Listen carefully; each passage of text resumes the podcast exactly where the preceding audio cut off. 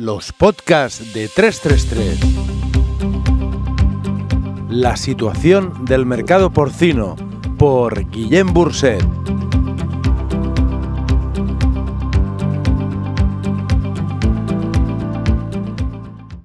Tsunami inevitable. ¿Matar y despiezar cerdos para perder? No, gracias.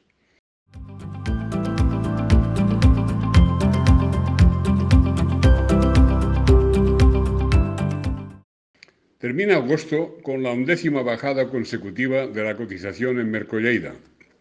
No ha sido posible conseguir repeticiones, sobre todo por el descuelgue alemán con dos bajadas de 5 céntimos en canal el día 4 y 7 céntimos en canal el miércoles día 18. Entramos en agosto con un precio de 1,291 euros y salimos del mes con un precio de 1,233 acumulamos una bajada en todo el mes de apenas 6 céntimos en vivo, menos que Alemania, que bajó algo más de 8 céntimos en vivo en el transcurso del mes. Recordemos aquí que el precio actual en Alemania equivale a 1,01 en vivo. Como vemos, los germanos andan y transcurren por otros vericuetos en otra dimensión. Las bajadas españolas han sido en, abrir comillas, modo planeador, cerrar comillas, obviando que somos los más caros del continente. Seguramente ahora llegarán bajadas en, abrir comillas, modo plomada, cerrar comillas, pues no es esperable que se puedan mantener las cotizaciones en esos 22 céntimos más caras que Alemania. Lo que no puede ser, no puede ser y además es imposible. Estamos inmersos en una serie de bajadas concatenadas y consecutivas en verano. Y, francamente, pensamos que lo que hemos vivido en estas 11 semanas solo es una parte del recorrido. Quedan bajadas sustanciales por hacer. Se acercan tiempos de sudar sangre por parte de los ganaderos. Enormes nubes de tormenta se ciernen en el horizonte. El precio actual está rozando el precio de coste, lo que en sí mismo es una buena y extraordinaria noticia, por comparación, Alemania y Holanda hace meses, meses y más meses que cobran sus cerdos bastante por debajo del precio de coste, no digamos Bélgica. Centremos ahora la mirada en los crecimientos de matanzas que se han producido en España en los últimos años. Datos extraídos de las estadísticas del 333. En 2013 sacrificamos 41.400.000 cabezas. En 2014, 43.400.000 cabezas, lo que es 4,98% más que el año anterior. En 2015, 45 millones, 5,53% de crecimiento. En 2016, 49 millones, lo que es un 6,95% más que el año anterior. 2017, 50 millones, 2,01% más que el año anterior. 2018, 52 millones, 9, lo que es un 1,3% más que el año anterior. En 2020, 56,4 millones, acumulando 6,56% de crecimiento. Y en datos provisionales de este año, podemos decir que estamos en 59 millones, 500 como una proyección de fin de año con un 5,5% de incremento. La serie es magnífica en sí misma, esplendorosa, potente, desbordante. Hasta el día de hoy estos crecimientos no han sido ni penalizados ni castigados, lo que resulta incluso extraño. Obsérvese que refleja un aumento del 44% desde 2013 hasta el momento actual.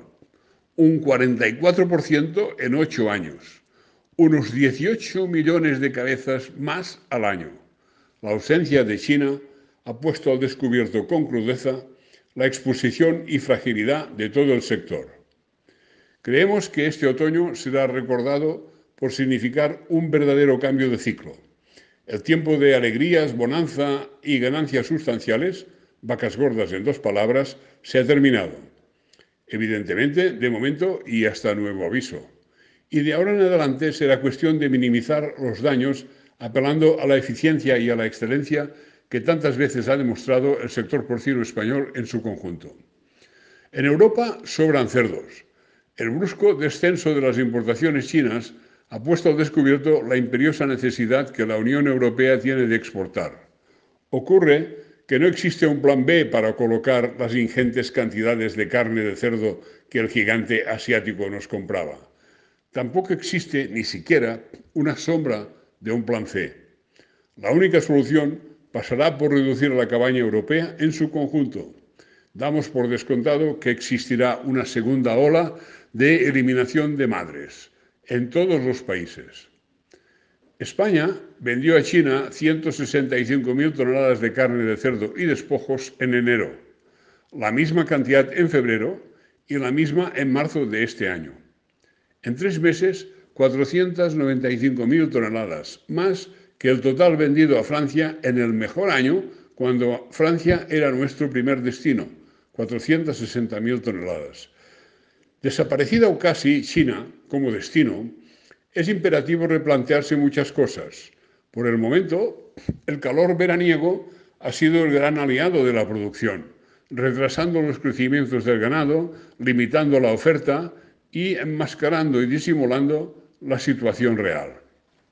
Septiembre mostrará en toda su crudeza la precariedad del momento presente. Llegarán a sacrificio cerdos a expuertas y está por ver si los mataderos estarán dispuestos a procesar aquellos cerdos cuya carne no puedan vender. ¿Crear o aumentar stocks sabiendo que el mercado bajará? No, gracias. ¿Sacrificar cerdos y despiezarlos para perder? No, gracias. Pensamos que asistiremos irremediablemente a bajadas muy importantes encadenadas. Comentemos aquí que la demanda extraordinaria generada por el nuevo gran matero de Binéfar ha quedado ya más que compensada por el crecimiento de la cabaña. En efecto, entre 2019 y el presente, los sacrificios semanales han aumentado en más de 120.000 cerdos, bastante más que la actividad real del matero mencionado. Por primera vez en la historia, es posible que España deba afrontar un problema de falta de espacio cámaras de congelación, donde guardar los ingentes stocks que sin duda se crearán. No se trata de ninguna butada. Al contrario, se nos antoja un problema potencialmente muy real. Jamás hemos vivido nada parecido al tsunami de cerdos y carne que se acerca. Como hemos apuntado antes, este otoño será recordado mucho tiempo como apocalíptico y como el principio de una gran crisis un verdadero hito o piedra millar en el camino de la porcicultura española y europea. Hemos tenido la suerte de vivir unos años extraordinarios, grandes beneficios en el sector productivo, solo así se explican los crecimientos descritos más arriba, y desarrollo expansivo de la industria de transformación, mataderos y salas principalmente. El pasado es pasado, por lo tanto queda atrás y ahora es necesario adaptarnos las crisis suelen terminar con algunos actores desaparecidos y con otros reforzados. Es decir, de las crisis o no se sale o se sale reforzado. Adaptarse o morir podría ser una consigna. Terminaremos con una frase pronunciada por el gran Albert Einstein. Hay una fuerza motriz más poderosa que el vapor, la electricidad y la energía atómica. Se trata de la voluntad humana.